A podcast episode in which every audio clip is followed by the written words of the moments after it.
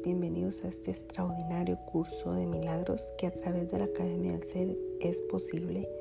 Gracias a Dios y al Espíritu Santo por esta gran bendición de poder compartirlo con todos ustedes. Y en la lectura de hoy estamos en el capítulo 7 en la parte número 4 y el título es La curación como reconocimiento de la verdad. La verdad solo puede ser reconocida y necesita únicamente ser reconocida. La inspiración procede del Espíritu Santo y la certeza de Dios, tal como lo estipulan sus leyes. Ambas cosas, por lo tanto, proceden de la misma fuente porque la inspiración procede de la voz que habla en favor de Dios y la certeza de las leyes de Dios. La curación no procede directamente de Dios, quien sabe que sus creaciones gozan de perfecta plenitud. Aún así, la curación sigue siendo parte del ámbito de Dios porque procede de su voz y de sus leyes. Es el resultado de estas en un estado mental que no conoce a Dios. Ese estado le es desconocido a Él, por lo tanto no existe, pero aquellos que duermen no son conscientes y puesto que no son conscientes, no saben nada. El Espíritu Santo tiene que operar a través de ti para enseñarte que Él mora en ti. Es este un paso intermedio encaminado al conocimiento de que tú estás en Dios porque formas parte de Él. Los milagros que el Espíritu Santo inspira no pueden entrañar grados de dificultad porque las partes de la creación son de un mismo orden. Esa es la voluntad de Dios y la tuya. Las leyes de Dios así lo estipulan y el Espíritu Santo te lo recuerda. Cuando curas, estás recordando las leyes de Dios y olvidándote de las del ego. Dije anteriormente que olvidar simplemente una forma de recordar mejor. Olvidar, por lo tanto, cuando se percibe correctamente, no es lo opuesto a recordar. Si se percibe incorrectamente, da lugar a una percepción que está en conflicto en alguna otra cosa, como ocurre con toda percepción incorrecta. Mas si se percibe correctamente, puede usarse como un medio para escapar del conflicto como ocurre con toda percepción correcta. El ego no quiere enseñarle a nadie lo que éste ya ha aprendido, pues eso sería contrario a su propósito. Por lo tanto, no aprendería nada en absoluto. El Espíritu Santo te enseña a usar lo que el ego ha fabricado a fin de enseñarte lo opuesto a lo que el ego ha aprendido. Lo que el ego ha aprendido es tan irrelevante como la facultad particular que utiliza para aprenderlo. Lo único que tienes que hacer es esforzarte por aprender, pues el Espíritu Santo tiene un objetivo unificado para tus esfuerzos. Si se aplican diferentes facultades a un solo objetivo durante un periodo de tiempo lo suficiente largo, las facultades en sí se unifican. Esto se debe a que se canalizan en una sola dirección o de la misma manera. En última instancia, pues, todas contribuyen a un mismo resultado y, en virtud de ello, se ponen de relieve lo que tienen en común en vez de sus diferencias. Todas las capacidades se deben entregarse por consiguiente al Espíritu Santo, quien sabe cómo usarlas debidamente. Las usa exclusivamente para curar porque solo te conoce en tu plenitud.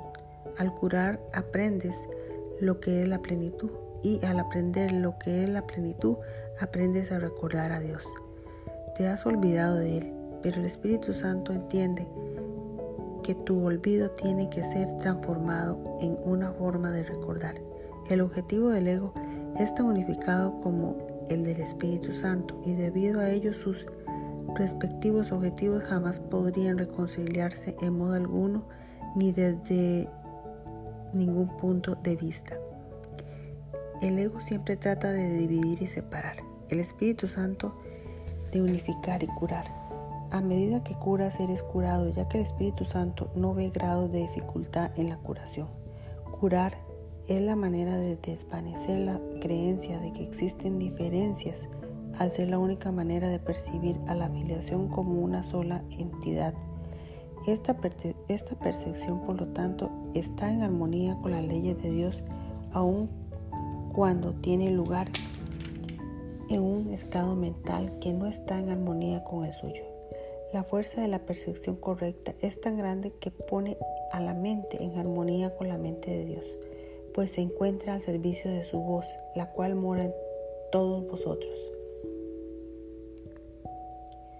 Pensar que puedes oponerte a la voluntad de Dios es un verdadero desvarío. El ego cree que puede hacerlo y que puede ofrecerte su propia voluntad como regalo.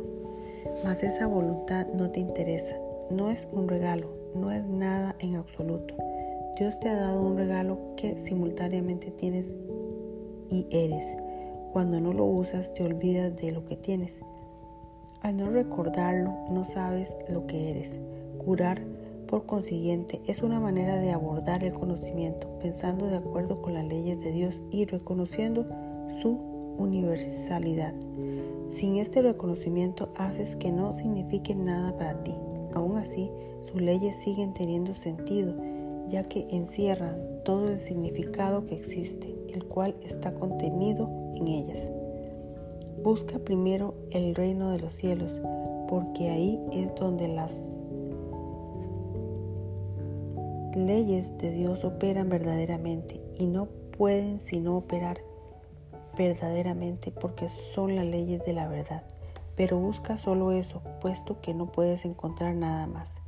No hay nada más. Dios es el todo de todo en un sentido muy literal. Todo ser existe en Él. ¿Qué es todo ser? Por lo tanto, tú existes en Él, ya que tu ser es el suyo. Curar es una manera de olvidar la, sensación de peligro que el ego ha sembrado en ti. Al no reconocer la existencia de esta sensación es en tu hermano. Esto refuerza al Espíritu Santo en ambos porque significa que te has negado al darle validez al miedo. El amor solo necesita esta invitación y llega libremente a toda la afiliación.